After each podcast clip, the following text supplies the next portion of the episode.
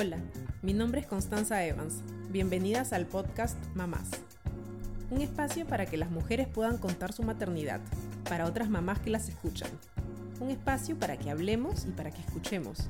Seguro, sin juicios ni prejuicios, sin tabúes. Para que conversando nos podamos informar y liberar. Y por qué no, también divertir y relajar. Juntas creamos nuestra comunidad. Juntas somos más. Esto es Mamás.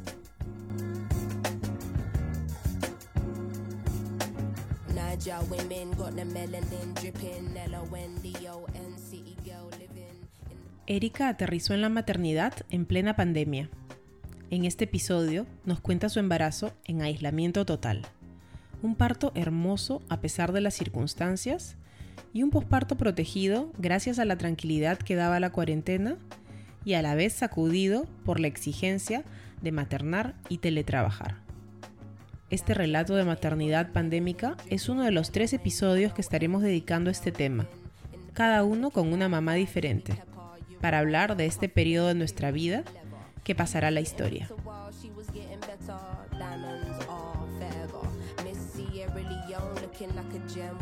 Hola Erika, ¿cómo estás? ¿Qué tal? ¿Cómo estás Constanza? ¿Qué tal? Hoy día vamos a hablar de volverse mamá en pandemia es un tema importante y vamos a dedicarle en realidad varios capítulos del podcast. Todos sabemos lo difícil que ha sido la pandemia, ya sea en términos de salud, de salud mental, de economía y más, para todos. Y a ti te tocó algo especialmente difícil, que es volverte mamá en una situación de total incertidumbre. Entonces, antes de entrar de lleno en el tema, quiero que me cuentes algunas cositas para que te conozcamos mejor. Primero que nada, ¿cómo te llamas y cuántos años tienes? Eh, bueno, soy Erika Tipe, tengo 36 años. ¿De dónde eres y de quién está compuesta tu familia? Eh, soy de Lima y yo vivo con mi esposo y mi hijita Almendra, eh, de mi familia nuclear. ¿no? Y bueno, mi familia directa, mis papás, y mi hermana con su esposo y su, mi sobrinito. ¿Y cuántos años tiene Almendra, tu hijita? Dos años y seis meses. Ok. ¿Y en qué trabajas? Eh, bueno, es un poco eh, difícil explicarlo, pero en sencillo. trabajo en, el mundo digital. ¿Ya? Y trabajo en lo que, lo que se llama producto, producto digital, eh, acelerando la transformación de las áreas comerciales de las empresas. Ok, ok, perfecto. Y ahora vamos a entrar al tema. Para poder entrar al tema, quiero que me cuentes un poco cómo era tu vida antes de la pandemia, es decir, en qué trabajabas, cómo era tu día a día, como para tener una imagen de qué cosa era tu vida normal. Sí, bueno, ahora que lo pienso suena como que estoy hablando de otra vida, estoy hablando de una vida en paralelo. Em, eh, bueno, yo siempre he trabajado en marketing, como dije, en el mundo digital. Eh, estaba en una empresa, en un banco, eh, en, el área de venta digital. mi, mi, rol básicamente era el de comercialización de los productos a través de canales digitales, ¿no? De la web, las apps, todo eso. Eh, y bueno, mi día a día era, digamos, bastante... Mm, a mí me gustaba mucho, ¿no? aunque podría ser un poco rutinario, pero mm, era, digamos, bien chévere, ¿no? Este eh, ir a la oficina todos los días, no estar ahí de 9 hasta las 6, 7. Yo comía, almorzaba con mis amigos en la calle, a veces me iba de shopping antes de volver al, trabajo en, ¿no? en, el break. Después de, terminaba a las 7, me iba a comer con mi esposo, íbamos al cine, éramos solo los dos, teníamos un par de años de casados justo, junto antes de la pandemia. Y... O sea, full oficina presencial y salidas con amigos y con salidas, o sea, una, una vida, no diría como que full social, pero casi, casi todo el tiempo para afuera. Muy fuera de casa. Sí, no, bien poquito en casa. los fines de semana, o sea, eh, lo que el sábado en la mañana. y ya, y de ahí ya todos los días afuera, ¿no? Y una pregunta, ¿tú concebiste almendra eh, ¿Antes de la pandemia o durante la pandemia? Fue antes de la pandemia. Ya. porque realmente creo que si hubiera sido durante la pandemia no me hubiera atrevido a, salir embarazada. Pero em, sí, fue antes. Fue, en, bueno, haciendo cálculos como a finales de diciembre del 2019. Ya. ¿Y cómo, cómo así decidiste que querías ser mamá? ¿Cómo fue el proceso de quedarte embarazada? mm, fue un proceso un poco em, extraño. Fue como que de repente un día yo dije, ya, es momento, o sea, ya es hora, ¿no? Es algo mm, que no, no es algo que yo hubiera anhelado toda mi vida. Siempre estuve entre la indecisión de quiero y no quiero. Pero un día me levanté y dije, ya, es momento. Es ahora. es ahora. No sé si es un tema genético, biológico o un tema social, en mi caso en particular. Pero no, o sea, simplemente ¿Tenías qué edad? ¿33? 33 años, sí, 33. Eh, y, y, y, simplemente dije, o sea, fue como que el siguiente paso en mi vida, el siguiente paso, ¿no? De, de, mi vida. Entonces dije, ya, esto es lo que quiero hacer ahora. Y, y, nada, me, me enfrasqué en el objetivo. no te voy a pedir detalles. Sin embargo, sí fue un poco complejo porque me demoré, ¿no? O sea, me demoré en, en, en, lograr salir embarazada. ¿Ya? Más o menos estuvimos intentando cerca a 10 meses. ¿Ya? Y, y, pues yo ya estaba googleando por ahí, ¿no? Clínicas de fertilidad, claro, qué, hacer si no sales embarazada. Exacto. O sea, es un tiempo igual totalmente normal, ¿no? Sí. Eh, pero, pero ya está, pues. Claro, este, pues te puede ganar la paranoia, ¿no? Te puede ganar la paranoia de que, oye, no, de repente hay algo que estoy haciendo mal, o de repente hay algo mal en mí, en mi esposo. Entonces, en, yo estaba en eso, ¿no? Eh, hasta que finalmente salí embarazada, me di cuenta en enero de 2020, y era como que fue un gran, o sea, una gran noticia, ¿no? Eh, un gran alivio también, porque pensaba que de repente, o sea, yo ya estaba casi convencida de que estaba, habían cosas que estaban mal. Claro. Pero bueno, finalmente salí embarazada y todos muy contentos. ¿no? ¿Y cómo te enteraste de tu embarazo? Bueno, como lo estaba persiguiendo tanto. Claro, estabas mm, pendiente. O sea, cada retraso, estaba retrasada un día y yo ya estaba corriendo a la farmacia a comprarme la, la prueba. Y, esta vez sí decidí, o sea, la, eh, esa vez decidí esperar un poquito más porque ya me habían pasado muchas desilusiones, ¿no? Ya en 10 meses. Claro. Entonces eh, dije, no, vamos a esperar una semana. Entonces esperé una semana así, con mucha fuerza de voluntad. y finalmente le conté a mi esposo y le dije, no, mira, oye, yo estoy retrasada una semana, no sé qué. Y él como que, bueno, puede ser que sí, puede ser que no. Saqué la prueba, salí del baño. Hizo, me acuerdo clarísimo que era un miércoles. Lo hicieron juntos, hicieron la prueba juntos. Sí, ajá. Pero fue un miércoles antes de ir a trabajar, o sea, un miércoles a las siete y media de la mañana. Ya. Fui al baño, regresé y esperamos cinco minutos. ¿Esperaron juntos? Sí, esperamos juntos. Entré y salí a la rayita. Entonces dije, mm. ¡Ah, sí, soy embarazada. Esto era el mes de enero. Enero del 2020. Ahí te enteras. Sí. Ahí se enteran ustedes dos. Y entonces la pandemia la declaran en el Perú por lo menos en marzo, me parece que fue mediados de marzo. Sí. Y ya declaran la pandemia, la cuarentena, y al inicio no, no sabíamos exactamente cuánto iba a durar, pues, ¿no? Nos dijeron tienen que estar encerrados 14 días, recuerdo, y nos parecía ya como que completamente ciencia ficción, pero pensábamos que iban a ser esos 14 días nada más, ¿no? E, este momento, este anuncio de cuarentena, ¿tú cómo lo vives como embarazada y como futura mamá? ¿Qué pasó por tu cabeza en ese momento y por tu corazón? Sí, bueno, en ese momento yo tenía tres meses de embarazo y todavía no, primero que no sentía a mi hija, ¿no? Y no se me notaba que estaba embarazada todavía, ¿no? Entonces, la única que sabía que estaba embarazada era yo y las personas a las cuales le había contado. Entonces, no era que realmente yo me me, me, identificaba como embarazada. O sea, yo creo que yo lo, lo, sentía como todos los demás. No, no tenía un miedo, creo, ¿no? ¿no? En ese momento no tenía un miedo adicional de qué iba a pasar con mi hija, porque ni siquiera pensaba que iba a poder llegar más allá. ¿No? O sea, nos Para ti era un concepto el eh, embarazo. exacto, en ese punto. exacto. Y no tenías muchos síntomas en el primer trimestre. No, casi nada. O sea, por ahí sentía un poco de náuseas alguna vez. Entonces no te sentías muy vulnerable tampoco. Eh, más que, en vez de, en vez de mí, o sea, más que por mi familia, no por mí. No, no me sentía que, que, yo estaba particularmente en peligro, pero los demás sí. O sea, los demás sí me hacían notar, Erika, tú no puedes salir a la calle, Erika, tú no puedes ir acá, Erika. O sea, sentía como que la preocupación de los demás. Es que eras población vulnerable, porque además en esa época no sabíamos quién era realmente población Exacto, vulnerable. ¿no? Y, y todos, y yo sentía, pero tranquilos, o sea, ustedes deben cuidarse, ustedes son los que están, son mayores de 60, ustedes son los que tienen diabetes. Yo estoy bien en mi casa, ¿no? me sentía así, pero es porque creo que no había procesado bien qué estaba pasando. Claro, claro.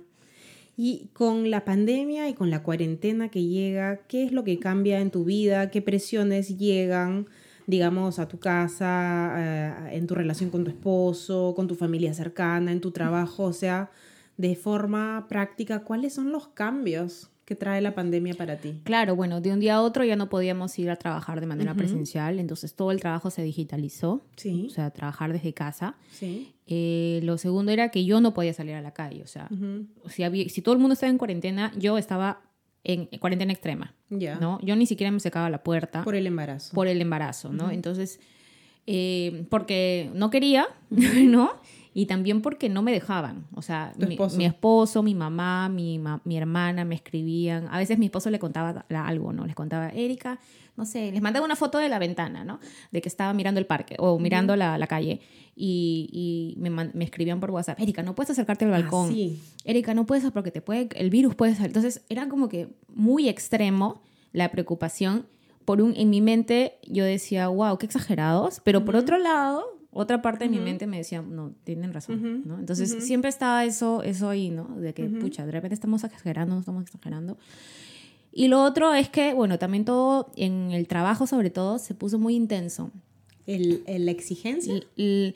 la, carga laboral, ¿Ya? ¿no? Porque, como te dije, yo trabajo en digital. ¿Ya? Entonces todos los servicios digitales yo estaba en un banco. El banco Se intensificaron. Claro, el banco nunca paró. El banco era una de las industrias este, primarias, ¿no? Las que seguían abiertas. Y de un día para otro, todo se volvió digital. Todo el servicio del banco se volvió digital. Y yo veía uno, yo veía eso, ¿no? Entonces, con el equipo. Entonces, eh, eh, se puso muy, muy intensa la carga. Eh, tan intensa que mucha gente, después ya hablando con los, con los compañeros, Muchos de ellos ni siquiera se dieron cuenta que yo estaba embarazada durante todo ese tiempo, porque yo no lo contaba abiertamente, solamente lo sabía mi grupo cercano del trabajo. Y se enteran cuando yo salgo de licencia, ¿no? Y muchos de ellos decían, Erika ha estado trabajando todo este tiempo embarazada, espérate, ha estado de 9 a 9, wow. ¿no? Eh, o, ¿no? O se reunía, se, eh, se metía a reuniones a las 7 de la mañana, o sea, ¿por qué nunca nadie nos dijo que estaba embarazada para tener mayor consideración con ella? Pero tampoco nunca lo, o sea, era para mí era lo normal porque todos estábamos con la misma presión. Y además te sentías bastante bien. Claro, digamos, la suerte que yo tuve fue que mi embarazo fue bastante bueno, no tuve síntomas eh, fuertes, o sea, de cuando en, como te dije, de cuando en cuando, náuseas, de cuando en cuando, por ahí me sentía más cansada, probablemente, pero mm, yo creo que me sentía más cansada por el esfuerzo laboral que por el embarazo en sí. ¿Y algo cambió en la casa? Con tu esposo, en tu pareja? Em, mm, bueno, es que se me hace difícil decir si esto cambió, porque nosotros ya estábamos pasando por el proceso de cambio del embarazo en sí mismo, ¿no? Entonces no sé si es por porque estuve embarazada o por la pandemia, pero de hecho él asumió un montón de cosas, eh, digamos, de tareas domésticas, ¿no? Eh, como limpiar, ¿no? o sea, él, ya lo limpiaba, de hecho él siempre limpia más que yo, pero él como que se encargó de eso, ya. ¿no? Em, eh, él quizás también era el que traía las compras, hacía la desinfección, ese tipo de cosas, como que con más exposición. Sí, bueno, él era el que salía a comprar a la calle, ¿no? Yo no salí nunca a la tienda, por ejemplo. Él salía a los mercados. Yo, me encargaba de las compras online, casi todo lo comprábamos online, ¿no? Pero había unas cosas que eran presenciales, como, no sé, arroz, que nos, un día nos faltaba arroz y él iba a la bodega, pero tratábamos de que sea lo mínimo posible. Lo mínimo, Pero sí la desinfección, por ejemplo, la hacía él, la, limpieza, ¿no? las coordinaciones. Si había que recibir a, a, alguien, algún trabajador, no sé, para arreglar el baño, alguien tenía que entrar a la casa a mí me encerraban en, una, en un cuarto y él era quien atendía a la persona, ¿no? Y en este tiempo que estabas tan recluida, ¿cómo se desarrollaron tus controles médicos del, del embarazo? O sea, al inicio, ¿había controles médicos? O sea, ¿cómo era todo mm, eso? Bueno, antes de que inicie la cuarentena sí tuve controles el primer trimestre, eh, hasta el primer trimestre, ¿no? Em, luego empieza la cuarentena y ya no había más noticias, o sea, yo eh, trataba de comunicarme con la clínica, pero nadie nos daba razón de si había citas, porque todas las clínicas estaban abocadas a, a, la atención del la, a la atención del, ajá, de, de, los enfermos.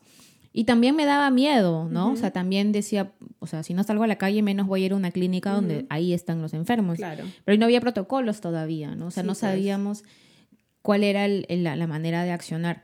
Y entonces tú tuviste una cita en el primer trimestre y después... Tuve dos citas en el primer trimestre. Dos, y después te saltaste hasta... Hasta el, casi el sexto mes. Wow. Sí. Entonces durante más o menos un trimestre completo no tuve control. Y incluso me creo que me, me, salté una ecografía porque ya no tocaba el tiempo.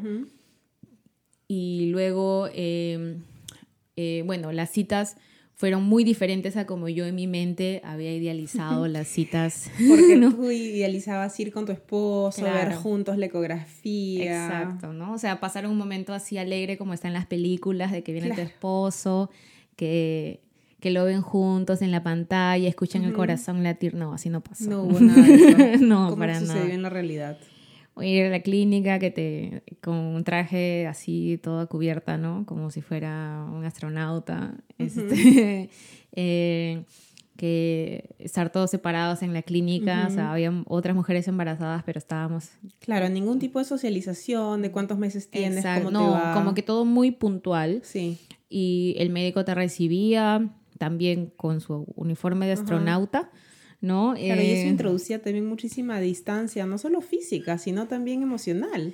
Claro, sí, porque yo lo, yo lo veía, ya no lo veía como ese doctor al cual yo lo había visto en el primer trimestre muy cercano, sino como que alguien que también estaba preocupado por su vida, ¿no? Y estaba trabajando, o sea, yo de verdad pensaba, o sea, ¿cómo, cómo sigue trabajando, no? Claro. Este, pero, pero también las, o sea, las citas se hacían muy cortas, yo no podía ir acompañada a la clínica, o sea, yo iba este, en el carro, me, eh, me, acompañaban hasta la puerta de la clínica, literal en la vereda me despedían y yo entraba y esperaba, no sé, la cita duraba 15 minutos. y salías. Y salía. ¿No? O sea, como que el control era muy puntual. ¿Y había una preparación al parto durante esta etapa? En teoría sí, porque hicieron como un programa online para, eh, creo que se llama profilaxis, psicoprofilaxis. psicoprofilaxis. Sí. No, como para que, como yoga, como que te dan recomendaciones en la clase, pero la verdad es que y aparte, no funcionaba. Era una opción de la clínica o del seguro. ¿Cómo? Esta era una opción, estas clases eran una opción ah, de, no, la era clínica la clínica, seguro, de la, clínica. ¿Y tú aparte de eso seguiste algún tipo de preparación? No. No, nada en especial. No, no, seguí nada en particular también porque, em, no sé, lo sentía como, o sea, vivía, vivía mi embarazo como algo, ahora que lo pienso, como algo muy em, en paralelo de la vida, ¿no? O sea, es como que dos líneas en, simultáneo y, y, no me ocupaba mucho de eso, ¿no? O sea, era como que, ah, nada, bueno, sigo mis controles y ya está. Y ahora que tomo mis vitaminas, ya está, listo, se acabó. Claro. Y, y aunque sí intentaba, ¿no? Informarme, ¿no? Sentía como que eso estaba muy... Eh, como que no era prioritario en ese momento, ¿no? Porque estamos viviendo cosas bien fuertes. Claro, exacto. y, y, una pregunta, tú... Em, querías tener un baby shower, hablando de preparaciones al parto. Sí, por supuesto, ¿no?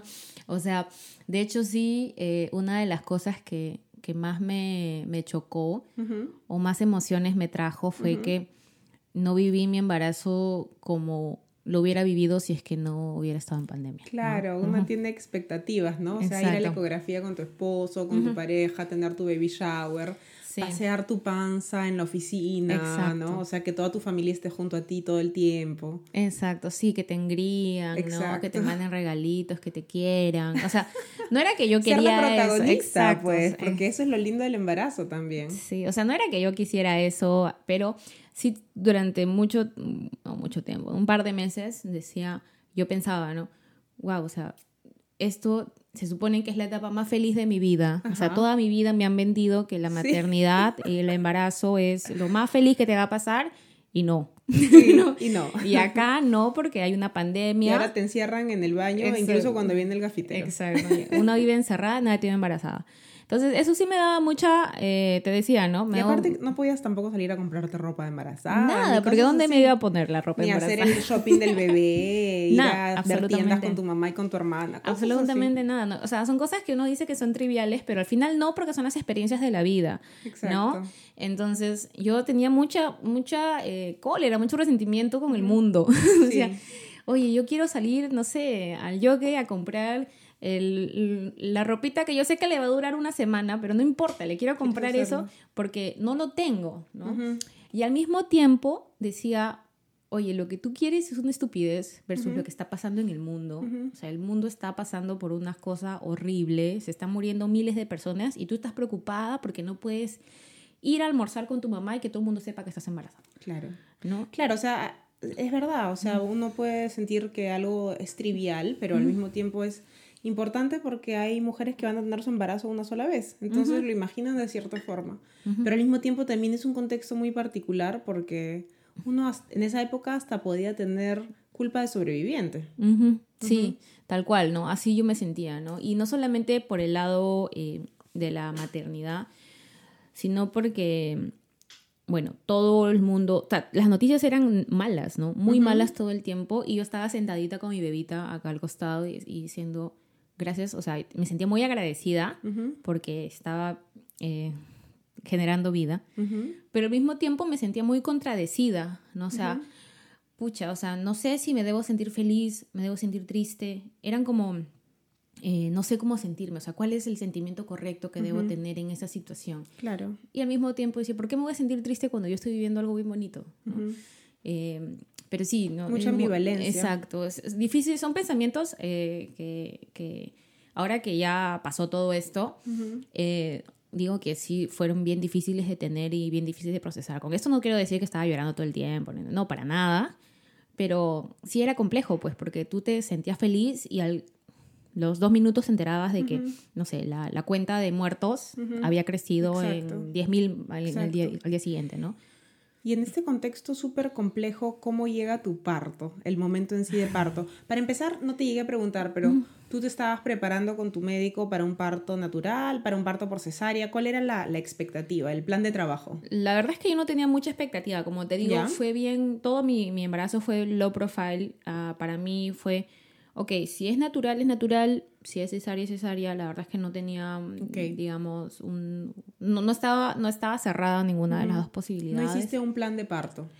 No, porque, como te digo, yo quería que todo pase, ¿no? Más que todo era así, ¿no? Yo quería que todo pase porque no, quiero, no quiero que haya problemas, nada, ¿no?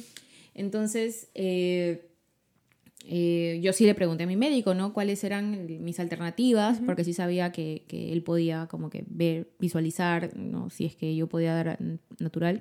Sí tenía preferencia por el parto natural, ¿no? Porque no, la, la idea de, de, la cesárea no, no, no, me gusta a mí, ¿no? Pero bueno, si, si, él me decía que tenía que hacer cesárea, tenía que hacer cesárea.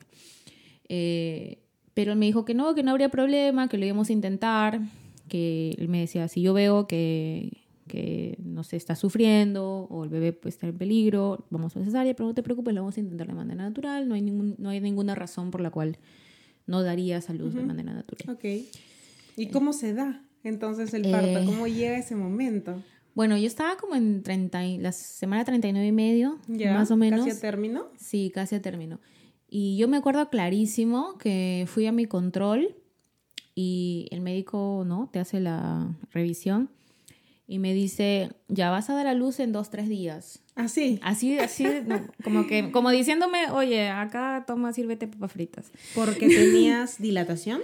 No, sino porque ya había empezado. Me dijo que ya estaba en dilatación, pero en uno. Y que en las primerizas eso podía demorar una la, semana. La bebé se había colocado ya. Sí, ajá. Y que eh, en las primerizas podía demorar en una semana, como podía demorar dos días, tres días, y que me preparen dos, tres días. Ok. Para esto yo seguía trabajando. Ya. Ya, o sea, seguía... ¿Y te sentiste feliz cuando te dijo eso? Como que ya está empezando el trabajo de parto.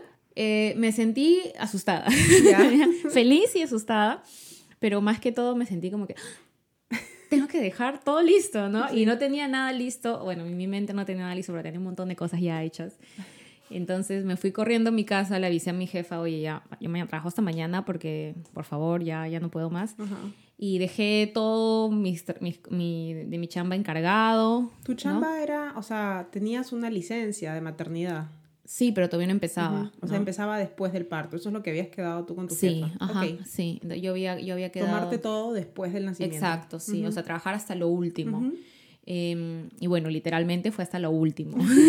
¿No? Porque yo me acuerdo eh, Estabas en llamada por Zoom mientras ibas a la clínica. No tanto así, pero casi, ¿no? O sea, yo me acuerdo de estar capacitando a mis, las personas que se iban a quedar con algunas funciones mías. 9 de la noche un martes y yo di a luz el jueves. Ya. Entonces, eh, todo el miércoles eh, la pasé muy tranquila. Ya el miércoles estaba de licencia. ¿Y tenía sensaciones? No tenía nada, no sentía nada, no sentía nada. Eh, un poquito, tenía, o sea, ahora que lo pienso, sí, tenía como que un poquito de incones por ahí. Y luego, ya el jueves que fui a mi revisión, que me había citado el médico, el médico me dice, ya, estás en tres. Entonces, estabas en tres de dilatación. ¿Y tenías algunas contracciones? No sentía nada. Ya. Pero él me decía que sí estaba en tres. Ya. Que me iba a internar. Wow. Porque ya estaba avanzando. Claro, porque en muchos, o sea, por ejemplo, en el sistema de salud público te internan cuando tienes cuatro y tres es ya súper cercano a ese, ¿no? No puedes estar en tu casa. Eh, sí, me dijo, o sea, él me dijo, puedes regresar a tu casa, pero vas a regresar en un par de horas. Claro. Entonces, ¿para qué? Mejor de acá esperas te quedaste. acá. Fuiste a tu cita y te quedaste. Sí, yo fui a mi cita jueves a las siete y media, era mi cita. y ya me dijo, no, ya quédate. Y, y así, o sea, tu dilatación está avanzando sin que te dieras cuenta. Sí. Y tú estás un poco nerviosa de estar en ese proceso sin saberlo, porque digamos, normalmente las, la dilatación y las contracciones te dan dolor y eso es como una alarma de a dónde estás y qué tienes que hacer. Pero a ti te estaba sucediendo sin que lo supieras. Entonces te daba nervios. No, al contrario. En casa? Estaba ah, muy agradecida. Preferida. sí. Estaba muy agradecida de no saber, ¿no? De que no me estaba doliendo. Sí me sorprendía de que eso estaba pasando y no yo no sentirlo. Eh, pero Una gran suerte. Sí, no, pero yo me acuerdo que fui al... O sea, fui a la cita, el doctor me dijo ya, anda emergencias que está al otro lado de la clínica. Y como ya sabía que me iba a quedar, eh, le dije a mi esposo, bueno, vamos a Starbucks un ratito.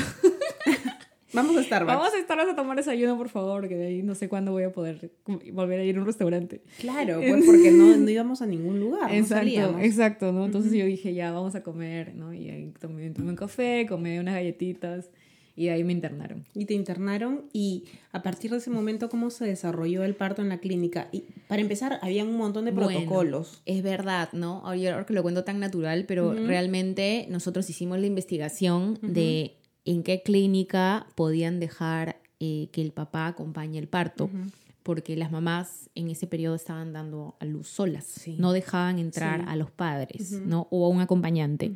Entonces, eh, claro, yo, yo elegí una clínica donde yo sabía que el papá sí podía entrar. Claro. Pero hasta eso era medio gracioso, o sea, digo, bien curioso, porque eh, para que el padre esté en el parto le hacían una prueba molecular, una prueba rápida y una prueba molecular, ¿no? Y si cualquiera de las dos salían eh, positiva, el padre ya no podía estar.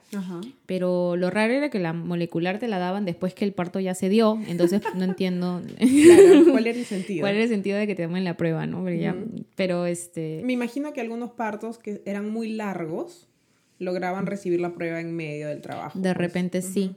de repente sí, pero eh, no, en, mi caso, la prueba de los dos, porque a mí también me hicieron una prueba molecular antes de dar a luz, eh, fue, eh, fue, nos la dieron el día siguiente ya con la bebé en ah, los brazos. ¿Y los dos salieron negativos? Sí, los dos salimos negativos. Nosotros afortunadamente no nos dio COVID hasta el 2022. Wow. Y entonces tú estabas en la clínica y ya entraste con tres. ¿Y cómo se desarrolló el resto de tu trabajo de parto? Sí, en un te ponían. Sí, nos tuviste contracciones, tuviste epidural, ¿cómo fue? Claro, nos dieron una habitación y me pusieron una, una cinta esa que te mide las contracciones. Ajá. Eh, y ahí me dijeron que mis contracciones eran muy mm, cortitas y que por eso no las estaba sintiendo. Porque yo, yo sí sentía como que punzaditas en alrededor del estómago, pero no, no esas que yo he visto en la televisión, ¿no? o que te dice tu mamá que es horrible, que te duele todo. No, yo no sentía eso. y me decían, bueno, no sientes porque tus contracciones son muy chiquitas. Estás dilatando, pero las contracciones no te están ayudando. Entonces lo que te vamos a hacer es una inducción, ¿no? Me pusieron oxitocina. Ah, ya. Para ayudar. Me pusieron a la vena. Eh, no recuerdo bien. Ya. no sé, es un poco, un poco sí, yo creo la oxitocina es este, inyectada, a diferencia del misoprostol que lo colocan local. Ok. Y sí, bueno, me la pusieron eh, para ayudar a que las contracciones sean más, más fuertes, más largas. Y, y, ahí sí lo sentí. Y ahí sí lo sentiste. sí, ahí ¿Y, ¿En cuánta dilatación estabas? Creo que ya estaba en 4, en 5. En 4 o 5, y ahí lo sentiste y, ahí sí lo sentí. Yo ya dije, ya, epidural. Epidural No, porque ahora. ahorita en este instante, porque ahora sí, ya esta vaina no es de juego, ¿no? Eh, y felizmente me, pusieron la epidural, no hubo ningún problema. Y ahí tranquilo. Y volví a mi estado tranquilo, chill, que había estado en la mañana, ¿no? Y llegaste hasta dilatación 10, así, tranquilamente con tu epidural. Creo que a las 3 de la tarde habré estado como ya en dilatación 6, 7, por ahí. Bueno, me tenían haciendo ejercicio, ya no sé si con la pelota, con la pelota, bajando, haciendo este sentadillas, ¿no? De hecho, yo más me acuerdo el, el ejercicio físico que tuve que hacer que lo que me dolió dar a luz. Ah, sí. Me dolía, o sea, me, me dolía todo el cuerpo de lo que estaba haciendo sentadillas, de que estar moviéndome para acá, para allá. Estabas haciendo una sesión de entrenamiento, básicamente. Estaba haciendo funcional yo ahí, con la panza, ¿no? Eh, no me dejaron, o sea, estuve dos horas haciendo ejercicios. Ajá. Es que veían que estaba progresando bien la dilatación, entonces me imagino Supongo que querían ayudarte. ¿No? Y ahí la obstetriz me decía, Ay, no, para abajo ya. Y cuando viene la contracción, te sientas hasta abajo y cuando termina te paras. ¿Y, en qué momento ya empezó el trabajo de parto? próximo al mm, nacimiento. Alrededor de las 6 de la tarde. Entonces, en algún momento ya me dejan descansar, ¿no? A eso de las cinco y media me dejan descansar. Y me dicen, bueno, ahora recupera fuerzas, ¿no? Eh, descansa, ¿no? Y yo estaba toda, al gimnasio no iba hace dos años, ¿no? Este, recupera fuerzas, necesitas descansar, todo. ¿Y tu esposo contigo? Sí, todo el tiempo conmigo. Todo el tiempo conmigo, me estaba ayudando a hacer los ejercicios, ¿no? pero él, o sea, los dos muy tranquilos, ¿ah? En ningún momento entramos en desesperación. Porque además las cosas estaban yendo súper. Exacto. Y no tenías dolor. Exacto. Sea, qué genial. Sí, no, bueno, no tenía dolor relativo, ¿no? Porque sí me dolía, pero tampoco, como te digo, en las películas. Y eso, ¿sabes qué? Me ayudó mucho el médico. El médico me ayudó bastante porque él me decía, el parto no es como las películas, que las, mujeres están muriendo, ¿no? O sea, me dijo, no todos son así, algunos son así, pero no todos, así que tú tranquila. Claro. Entonces él me daba mucha tranquilidad por ese lado. Este, eh, o sea, no me parecía raro lo que estaba viviendo porque él ya me había avisado, ¿no? Eh, y a eso de las seis comienza a venir un ejército pues de médicos, enfermeras, por, asistentes por o sea, después de que te revisaran y de que vieran tu dilatación. Sí, ajá. Ya. Y entonces yo estaba ahí y ahí a mi esposo le pidieron que se cambie porque él estaba con una ropa como solamente con mascarilla, ¿no? y ahí le, ya le pidieron que se ponga todo, pues, ¿no? Qué emoción. Todos los implementos.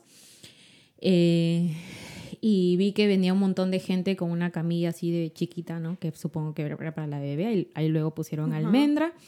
Eh, y, había un montón de gente. Entonces, ya cuando yo vi un montón de gente, me, me aturdí y dije, ¿qué pasó? ¿Qué está pasando? Y ahí llegó mi médico ya cambiado. Ah, que para eso mi médico todo el día había estado interno, ¿no? O sea, yo lo veía y dije, ¿en qué momento me va a operar? Porque lo voy a manchar toda la camisa. Pero ya luego lo vi entrar eh, con, su bata. Con su bata. Con su astronauta. ajá, exacto, con todos sus implementos. Entonces yo dije, ah, ya, ahorita, ahorita, ahorita es, ahorita empieza. ¿Y qué te dijeron? O sea, porque tú no sentías mayor dolor, o sea, digamos, no es que sentías que estaba escalando, escalando el dolor y te dijeron, ya, ahorita tienes que, que pujar, ¿cómo es? Mm, bueno, yo recuerdo claramente que en algún momento entre las 5 y las 6 yo le pedí a la obstetriz que me ponga más epidural porque sí me estaba doliendo. O sea, ya me dolía y dije, pues realmente puedo abusar un poquito de esto y no sentir nada. y, le dije, ¿me puedo poner un poco más, por favor, que me está doliendo acá en la espalda? Eh, y me dijeron, no. ya no. No, tienes que sentir porque eh, tú tienes que pujar, tú tienes que sentir las contracciones.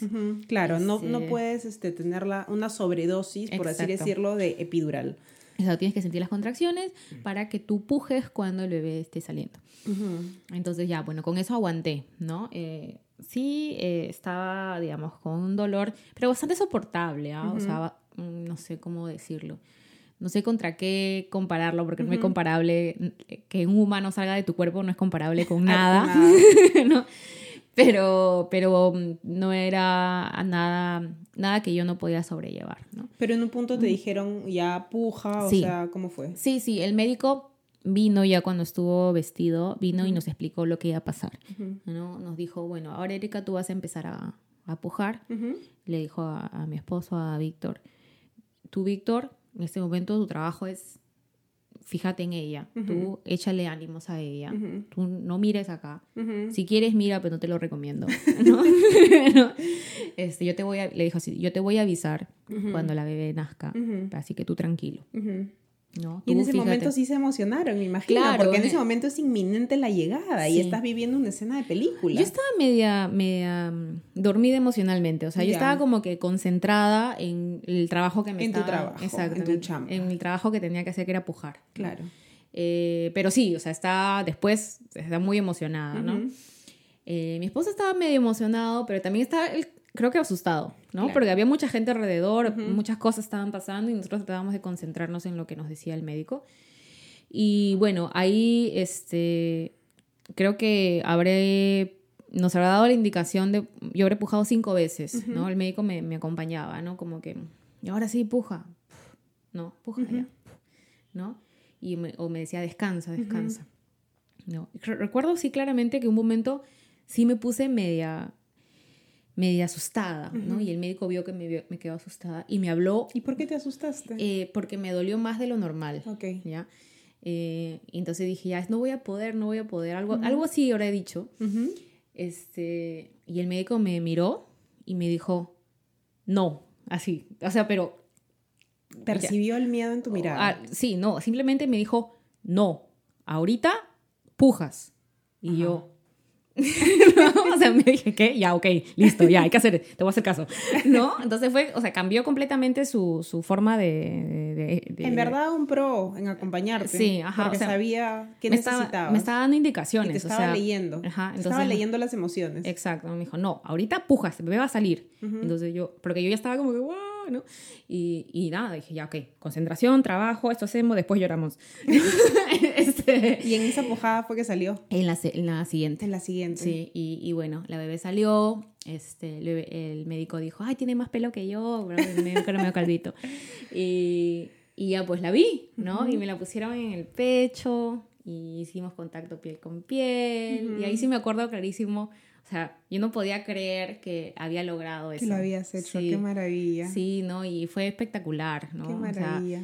no recuerdo bien porque son esas cosas que tú recuerdas solamente como escenas en tu mente, imágenes, ¿no? Flashes. Flashes, ¿no? Porque estaba muy agotada. Claro.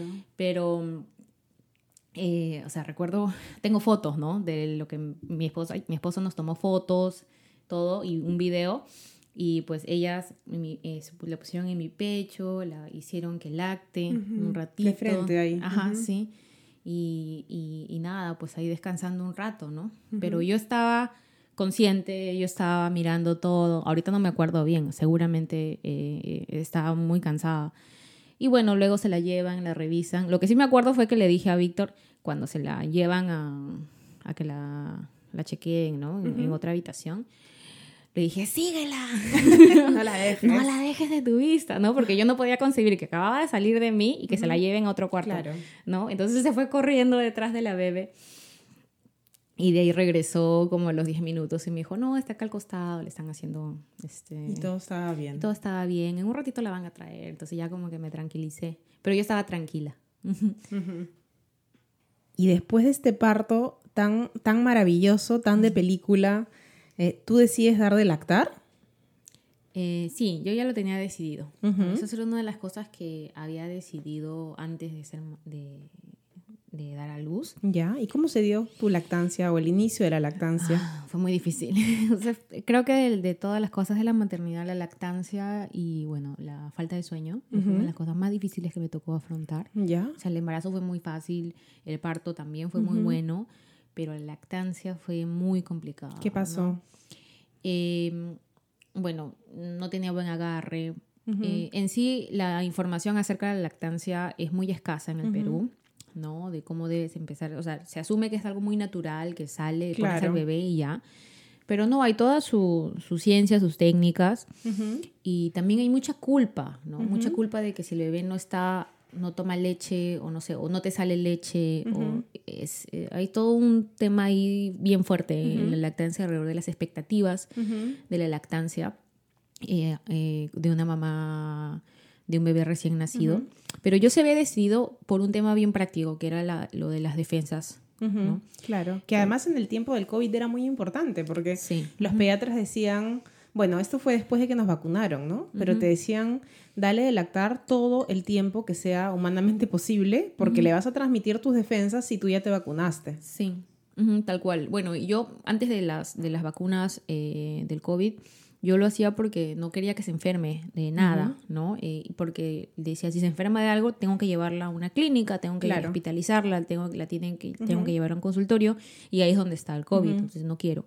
Entonces yo sí me empeciné, o sea, fue casi una obsesión que almendra sea lactancia materna exclusiva. Lactancia materna exclusiva y, al inicio el agarre era complicado. Entonces, ¿cómo lo resolviste? Eh, me contacté con asesoras de lactancia, todo online. Ajá, claro. Tuve asesorías de, de, con ellas. Eh, eh, o sea, ya es casi cómico, ¿no? Porque yo con el celular les mostraba cómo, ¿no? En una videollamada ¿no? Le decía, mira, almendra agarra así y ellas me daban indicaciones por el celular, no, que tiene que abrir la boquita más, que tiene que, que, tiene que succionar aquí, métele el tip acá. Las asesoras de lactancia son algo clave, o sea, eh, a veces las encuentras en los hospitales o en las clínicas, en el servicio de neonatología, te ayudan cuando el bebé nace, o a veces si no has tenido eso en el establecimiento en que te atendiste, puedes contratarlas por separado, pero de verdad que son muy importantes porque eh, la lactancia no siempre es un proceso tan natural. Entonces, esas personas realmente pueden salvar una lactancia. Exacto, sí. Salvan al bebé y a la mamá. Y además hay muchos mitos alrededor de la lactancia, ¿no? Muchos, por ejemplo, como que no, que tienes que tomar caldo de gallina, tienes que tomar maca, o no tienes leche porque estás sufriendo. Cosas así que en vez de ayudar a mejorar la lactancia, la perjudican porque uno piensa que está solucionando un tema o que, no sé, es así y, finalmente no haces más por, por tratar de informarte y, corregir una situación que con la persona adecuada, que tiene la técnica adecuada, eh, puedes conseguir dar, dar de la Claro, a tu porque cuando el, con la técnica adecuada lo que se logra es que el bebé lacte bien, cuando el bebé lacta bien estimula y cuando hay estimulación hay más producción de leche. Ese en realidad es el único secreto del éxito, del éxito junto con tomar agua, por supuesto, ¿no? Te tienes que hidratar, pero en realidad el, el agarre correcto es es todo, porque el agarre correcto genera producción. Exacto, sí. Entonces, son cosas de, esas, de ese tipo que no te lo dice tu mamá, no te lo dice tus tías, porque ellas no vivieron en una época en la que el tema de la lactancia materna se haya estudiado así. Claro. ¿No? Entonces... Mm, y había mucha fórmula cuando nosotros también, nacimos. Sí. Bueno, y al menos en mi caso particular, todo el mundo me decía, ay, Erika, ¿por qué sufres tanto? Dale fórmula. Y yo, no, no va a tomar fórmula porque yo no... Y le explicaba lo de las defensas, ¿no? Y me, y me, miraban como loca, ¿no? O sea, estás loca, este, ¿por qué? Pero eh, de alguna manera sí logré solventar, o sea, pasar, pasar esto y logré que mi hija sea, este, que, que tome leche hasta ahora, ¿no? De hecho, hasta ahora doy pecho. ¡Wow! Sí. ¡Wow, qué bueno!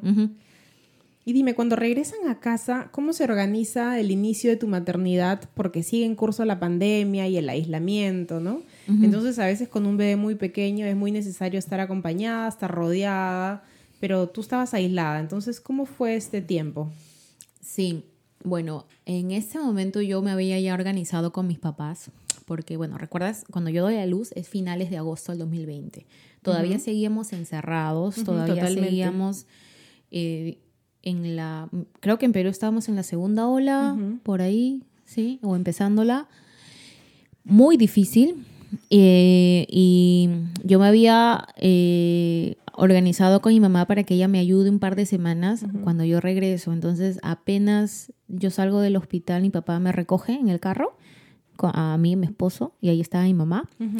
Eh, nos vimos en ese ratito nada más. Ahí fue cuando conocieron a Almendra, su nieta. Ahí la conocieron. Muy diferente que las visitas antes, ¿no? Como antes de la pandemia también ese es otro de los hitos de las películas, que es te van a visitar todos a tu cuarto. Sí, no, no, me había. no me visitó a nadie, ¿no? Y tampoco me mandaron flores, ni regalos, ni nada, porque todas esas cosas no te le podían mandar a la clínica, ¿no? Y... Y, y sí, me, todo bien anticlimático ahora que lo cuento. Pero, este, nada, la, la, conocieron en el estacionamiento de la clínica. Mira, pues, mira eso. ¿no? Eh, y luego la llevamos a la casa, ahí sí ya yo para la un ratito. Pero como seguíamos preocupados por la exposición y por no estar muchas personas, sobre todo con una bebé recién nacida, y papá se fue a los 10 minutos. Claro. ¿no? Y papá se fue y mi mamá se quedó en la casa y se quedó acompañándome dos semanas. Esas dos semanas ha sido lo más que he visto a mi mamá en un año, ¿no? Porque yo vi la última vez que vi mamá fue en marzo 2020 y yo no la volví a ver hasta que di a luz. Ah, o sea, tú la viste recién para tu parto. Eh, o, sea, saliendo de la clínica. ¿no? Porque nos habíamos juntado una vez para mi cumpleaños, pero en un parque y por media hora. Claro. Fue la única vez durante todo el periodo de la cuarentena en el 2020 que nos Qué duro, ¿no? Muy poco acompañamiento por parte de la familia, de la sociedad durante el embarazo en esa época. No, si no vimos a nadie, estábamos encerrados. Entonces el, el, inicio, inicio fue con tu mamá. Tú ya estabas descansando del trabajo y tuviste la suerte de estar acompañada por tu mamá en la casa. Sí, por dos semanas. De ahí ella se fue. Eh, se fue y me quedé con mi esposo. Los tres estábamos, eh, y mi gato, este, en la casa, aprendiendo a ser padres. Eh, mi gato aprendiendo a ser una persona. A ser hermano. A ser hermano, compartir la atención con, con, otra, con otro ser. Y, ¿Y cómo te sentías como mamá recién estrenada? cuando mi mamá se fue, me dio pánico. De hecho, la idea era que mi mamá se quede una semana. Pero yo le pedí que se quede una semana más. ya. Entonces, cuando se fue, dije, me quedé sola, ahora sí me quedé sola. ¿No? Y sobre todo porque mi esposo estaba trabajando. Claro, es lo que te iba a preguntar. Claro, ajá, no es que él paró, ¿no? Él en ningún momento paró, solo tuvo tres o cuatro días de licencia. Ya. Eh, y él siguió trabajando. y, y, pues bien difícil, ¿ah? Bien difícil. Eh... Porque hoy estaba sola todo el día. Y a veces no es solamente una cuestión de las cosas que hay que hacer, aunque sí son muchísimas y muy numerosas, pero también la cuestión de la compañía. Estar con alguien ahí para maternar en compañía. Porque, por ejemplo, me imagino que cuando estabas con tu mamá, había momentos en que tu mamá no estaba haciendo algo activamente, ponte tú estabas dando la teta, pero ella estaba junto a ti, podían conversar y compartir, ¿no? Sí. Bueno, mi esposo trabajaba en casa, ¿no? o sea, estaba en, en, cuarentena haciendo home office, pero él estaba en la oficina, ¿no? Eh, alejado del llanto de la bebé. Claro. eh, porque tenía que trabajar, tenía que estar en, en, llamadas y yo estaba pues ahí tratando de, de avanzar con todo, ¿no?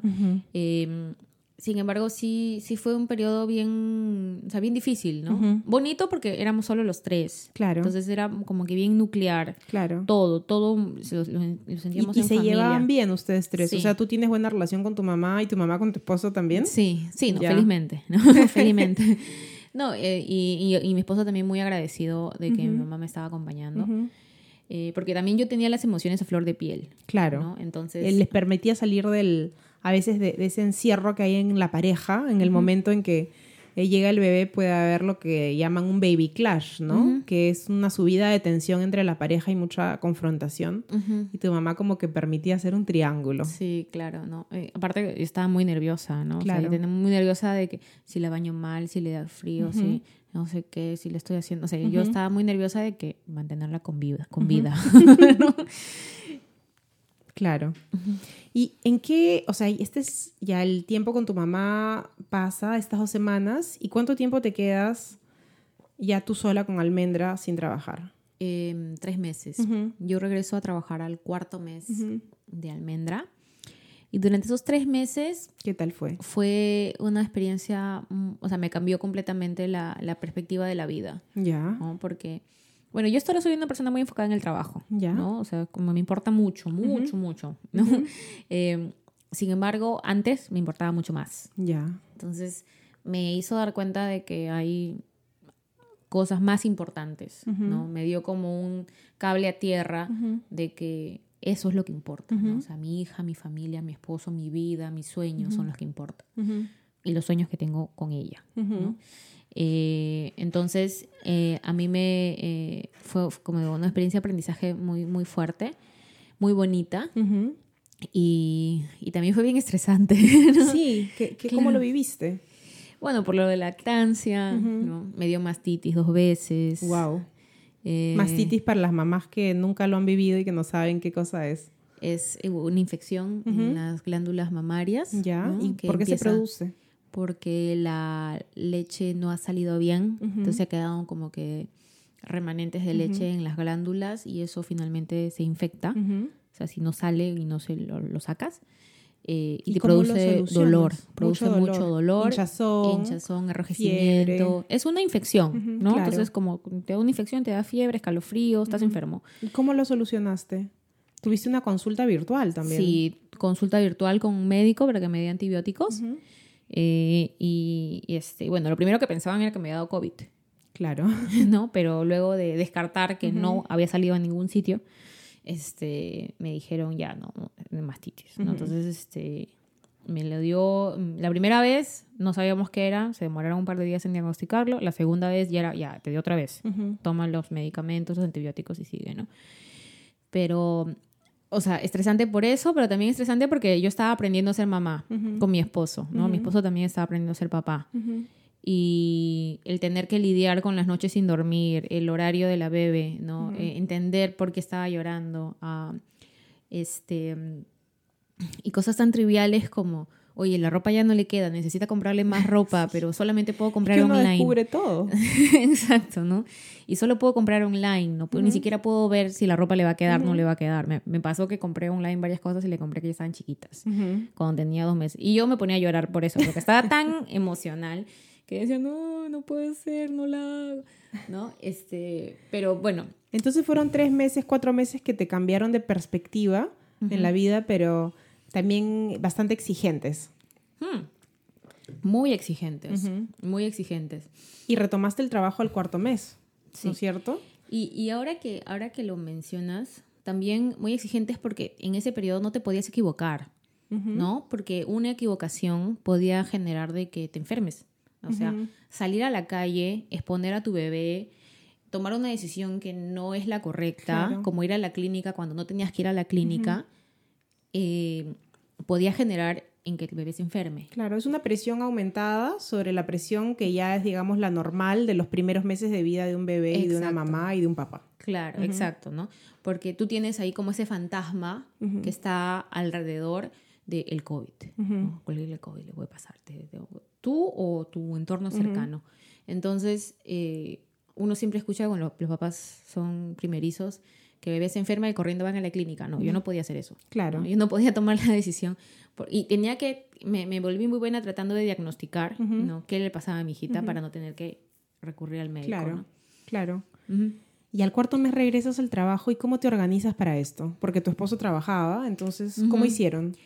Bueno, ahí le tengo que agradecer a mi mamá porque mi mamá fue la que me ofreció ayudarme, mm. ¿no? Ella fue la que me dijo, ya, yo voy a ir a tu casa y yo voy a cuidar a la bebé. Ya. Pero eso porque ella sabía que lo que yo estaba pensando era contratar a una persona para que me ayude en la casa, ya. ¿no? Tener una nana, ¿no? Que cama adentro. Entonces yo estaba empezando a buscar. Y pues eso significaba que esa persona tenía que venir los lunes e irse los viernes y estar en su casa expuesta a otro círculo y poder... Claro, era una época en la que no estábamos vacunados. Exacto. Y en realidad eh, se evitaba cualquier tipo de contacto de ese tipo, ¿no? Bueno, yo lo estaba evaluando, pero no necesariamente estaba convencida de esa solución. De hecho, lo que yo estaba pensando hacer era cuidar yo a mi hija mientras volvía a regresar, volvía a trabajar. Eh, pero sabía que también eso iba a ser muy difícil. Muy difícil. Sobre todo con los horarios que nos contabas que tenías, ¿no? De 9 a.m. a 9 p.m. ¿Cómo haces para cuidar a un no siempre era así. estoy exagerando. algunos días nada más. No siempre fue así. Este, pero, pero eh, claro, mi, mi, mamá fue la que dijo no. ok, entonces te ayudó un montón. Me Eso fue genial. Se quedó hasta el fin de la, bueno, fin de las cuarentenas. Mi mamá se quedó hasta el fin de la cuarentena con nosotros. ¿Y, ese, y, Almendra tenía qué edad cuando tu mamá se fue?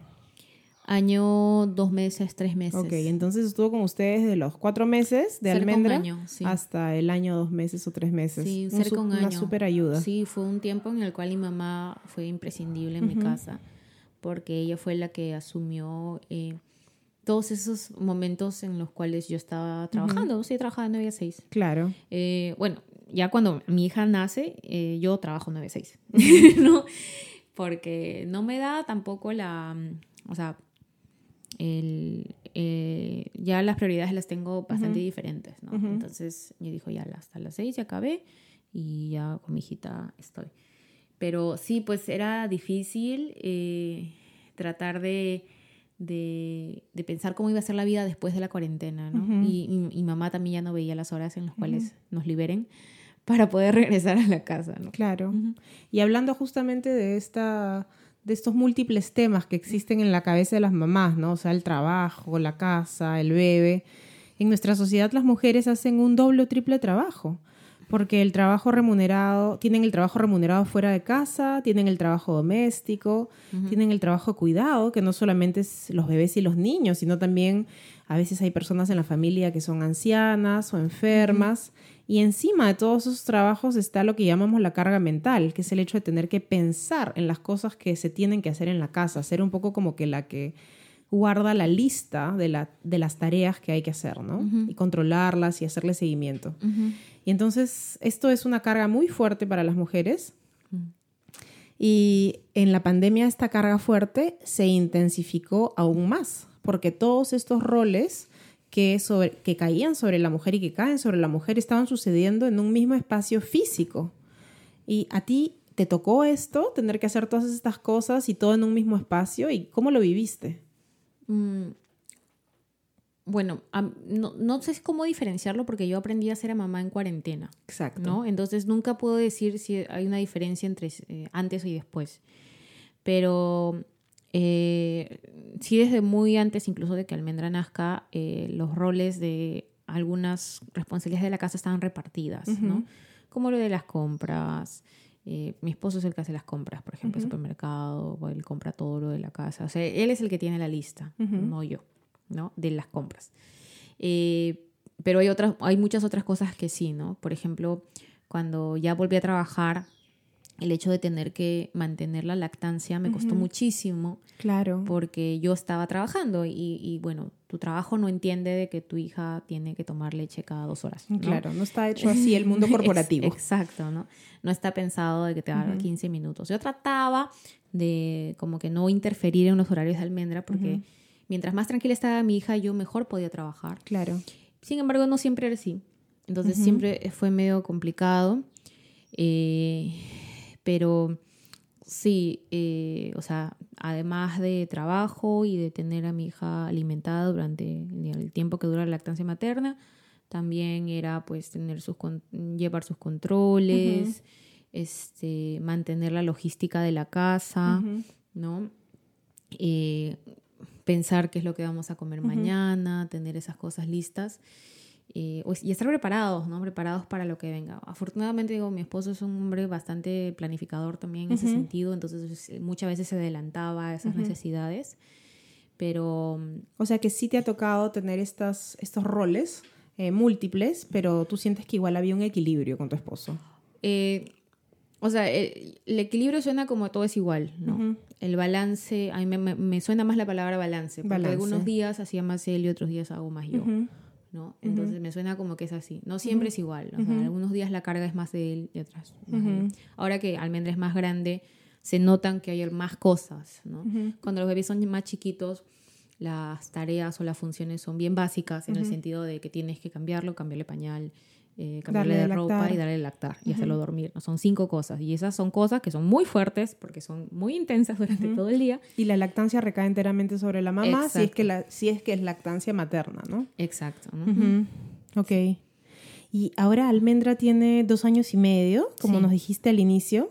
¿Y cómo crees que este contexto de la pandemia ha moldeado el inicio de su vida? ¿Cómo se ha desarrollado ella? ¿Hay, ¿hay un impacto o no? ¿Tú qué piensas? Porque muchas veces en la calle ahora dicen, ah, este es bebé pandémico, este es pandemia, ¿no? ¿Eso tú lo has, lo has, sentido con ella? O sea, de hecho creo que sí, porque mm, Almendra es una bebé que es muy, está muy pegada a nosotros. y, yo estoy segura que si yo hubiera vuelto a trabajar y mi esposo también hubiera vuelto a trabajar a los cuatro meses cuando tenía yo que regresar, pues no hubiéramos tenido el apego que tenemos ahora, ¿no? O sea, a pesar de que ustedes han regresado a trabajar pronto y la cuida tu mamá y después otra persona, tú sí sientes que el, el apego es muy fuerte. Por supuesto, porque nosotros estábamos ahí. O sea, no es que cerrábamos la puerta y desaparecíamos a las 9 de la mañana, ¿no? Eh, eh, Almendra, eh, tenemos fotos en que yo estoy en mi laptop, mi esposo está en su laptop y ella está jugando el, abajito del escritorio, ¿no? Y eso es bien bonito también, porque y yo sentía, o sea, es como que la familia está, yo, yo siempre decía, todos entramos en modo producción, ¿no? Mi esposo, yo y Almendrita ahí con sus cuentitas, con sus juguetitos, porque ese es su trabajo, su trabajo es jugar. Exacto. ¿no? Entonces ahí es donde, donde, digamos, estábamos todos en la misma oficina. Pero sí ella tuvo unos temas que son, según los pediatras, son característicos de los niños pandemial, como es el retraso en el lenguaje, el, retraso, el retraso en la socialización por el retraso en la socialización entiendo que tiene que ver directamente con la pandemia y el retraso en el lenguaje, ¿cuál es su conexión con la pandemia? Eh, según el pediatra, es por el tema del home office. Ya. Porque como su papá y yo estábamos, digamos, no disponibles 100% en, para generarle la atención y la relación, eh, pues ella jugaba sola, ¿no? Y por ende no, o sabía que no estábamos nosotros todo el tiempo escuchando la, eh, la comunicación, entonces no le reforzamos la comunicación tanto. Claro, entonces el escucharla menos y el hablarle menos este, hizo que ella no desarrollara tan rápido esa parte. Exacto. Mm, tiene una relación directa con la atención, ¿no? Con la mirada. De, hecho, mi, mi almendra no nos sostenía la mirada mucho tiempo, porque nosotros cuando le hablábamos no la mirábamos, o sea, estábamos en la laptop o en el celular respondiendo un mensaje del trabajo. Entonces, claro, eso nosotros no sabíamos que le podía generar un problema y ahora sabemos que es un tema, ¿no? Que ahora hacemos un esfuerzo consciente.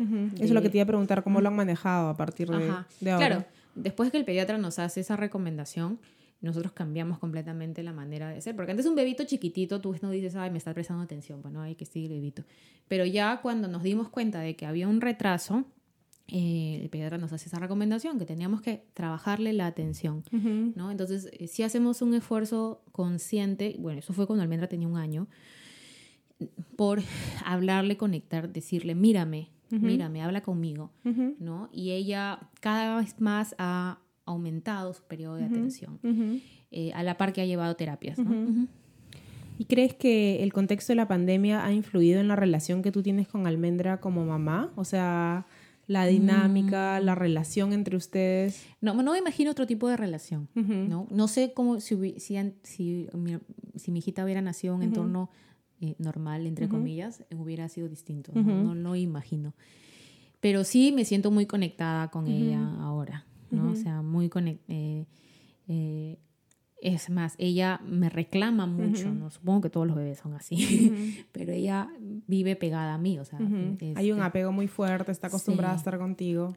Sí, y justo hace dos fines de semana fue la primera vez que salimos con mi esposo más de seis horas sin almendra y nos decíamos, no puedo creerlo, que nadie, no, nadie nos está este, claro. acá, a nuestro lado obligándonos a regresar a casa.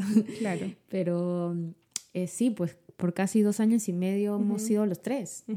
Pegaditos ahí. Y cuando crezca Almendra, cuando termine de acabar la pandemia, eh, le vas a contar este periodo que no solamente fue un periodo en su vida, sino también un periodo histórico. Y va a ser increíble la mirada que tengamos sobre todo lo que ha sucedido.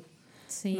¿no? No, no, no, me había puesto a pensar en eso. O sea, no me había puesto a pensar en cómo le voy a contar a ella que fue su nacimiento, el doctor que la trajo al mundo. Sí. Bueno, eso también, eso creo que sí se lo voy a comentar, ¿no? Se lo voy a contar cuando ella sea, cuando ella pueda, pueda entenderlo. Porque, de hecho, el médico que, que me atendió en el parto murió de COVID. No te creo. ¿no? Entonces murió de COVID eh, y fue bien fuerte porque, o sea, le tengo mucho cariño a ese médico porque fue el que me ayudó a traer a mi hija al mundo, ¿no? Entonces es como una persona importante en toda esa etapa y fue una persona que después me entero de que había fallecido. Primero me enteré que estaba enfermo, luego me enteré que había fallecido y a mi esposo y a nosotros nos acordamos de ese doctor con mucho cariño y también es una de las personas con las, las cuales se llevó la pandemia, ¿no? Y era una persona que tú no te imaginabas que, o sea, no lo veías enfermo, no lo veías, era una persona vital, ¿no? Era una persona este, muy, muy, muy buena, este, bastante fuerte, ¿no? Entonces, sí. creo que pues siempre el médico que trae al mundo a nuestros hijos es una persona que nos acompaña toda la vida, que a veces le presentamos pues, a nuestros hijos, o sea, le contamos. Mi expectativa era regresar con Almendra y hacerla, eh, presentarla. Claro, Almendra tiene un año, tiene cinco años. Exacto, no, comentarle. ¿no? O sea, continuar con él mis controles para hablar de ella. Porque es como que generas una relación, ¿no? Una emoción. Y bueno, pues esta, en este caso no, no fue así. y y sí, pues es, es, es, algo que creo que le voy a tener que comentar en algún momento para que ella tome conciencia de realmente... La época en la que nació. Exacto, el momento en que vivimos, ¿no? Claro. Bueno, Erika, muchas gracias este, por haber venido hoy. Y antes de empezar a cerrar, quiero hacerte una pregunta más, que es una pregunta ritual que tenemos acá en el podcast, que es, ¿qué temas te gustaría escuchar en este espacio de otras mamás? ¿Qué tipo de experiencias te gustaría eh, escuchar aquí en el futuro? Un tema que se te ocurra. Bueno, a mí se me ocurre por, por como yo llevo mi vida, es cómo ser una mamá presente y ser una buena profesional también, ¿no? Porque siempre vivimos con esa culpa de o si doy más en mi trabajo, estoy quitándole tiempo a mi hijo y... Claro, súper tema, súper tema. O sea, no la... Porque siempre le preguntan a las mujeres, ¿no? ¿Y cómo haces para trabajar y ser mamá? Y eso es una pregunta totalmente injusta, porque en realidad ¿Cómo haríamos en todo caso el papá y la mamá, ¿no? ¿Por qué solo la mamá? Pero acá esa no es la pregunta, sino cómo haces para hacer las dos cosas bien, sentirte bien, ser buena mamá, ser buena profesional, crecer profesionalmente. yo también soy culpable de esa pregunta. De hecho, cuando yo era más joven y yo veía a las mujeres líderes, no veía una gerente en la empresa donde trabajaba o una persona, una un referente femenino y me enteraba que tenía hijos y decía, pero ¿y quién cría sus hijos? ¿no? Claro. yo me preguntaba eso, pero ahora que soy mamá, digo, oye, esa mujer estaba, haciendo, estaba dando la última milla, o sea, estaba dando el esfuerzo extra, porque además de hacer una muy buena chamba, eh, era mamá. Claro. ¿no? Entonces, ¿yo quién soy yo para preguntarle quién estaba creando sus hijos? Claro, claro. Súper, súper tema. Excelente recomendación. Vamos a tenerla en cuenta. Si nos está escuchando alguna mamá, pues haga que sea súper chambere y que tenga un hijo o varios, vamos a recibirla. Bueno, Erika, muchísimas gracias por haber venido, por habernos contado esta odisea de ser mamá en pandemia, con todos sus altibajos, con el embarazo, con el parto, con la crianza. Y nada, eh, te deseo muchos éxitos, muchas felicidades para ti, para tu esposo y para tu hija Almendra. Un fuerte abrazo para los tres. Muchas gracias, gracias por invitarnos también. gracias. Know you wanna live when no one watching how you spend. Got a thing for the finer things and the finer men. Miss Tanzania, she a do or die. Says she wanna know more about the Sukuma tribe. We